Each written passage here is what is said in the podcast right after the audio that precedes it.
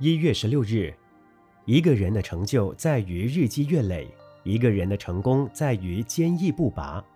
世间万物，无论矿物、植物，都必须经过淬炼，才能把精华提炼出来。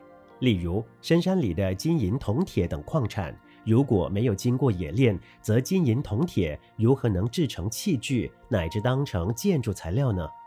所谓淬炼，不管是自然天成，或是人工制造，都需要时间等条件因缘的成就。淬炼是一种生命力的展现，在各种淬炼当中，其实最需要提炼的是人性。人性，有的人有办法，有能力，所谓能大能小，能前能后，能早能晚，能有能无，能饱能饿，能冷能热。能施能受，能荣能辱，真是无所不能。但也有的人庸碌无能，昏沉懈怠，提不起精神力。精神力也是要靠淬炼。我们要把内在的精神力提炼出来，把忠孝节义、慈悲有爱的精神提振起来。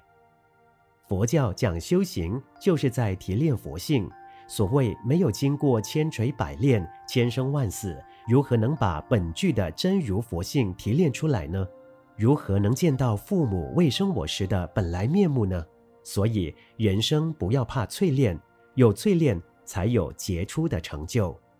文思修，我们要把内在的精神力提炼出来，把忠孝节义、慈悲友爱的精神提振起来。每日同一时段与您相约有声书香。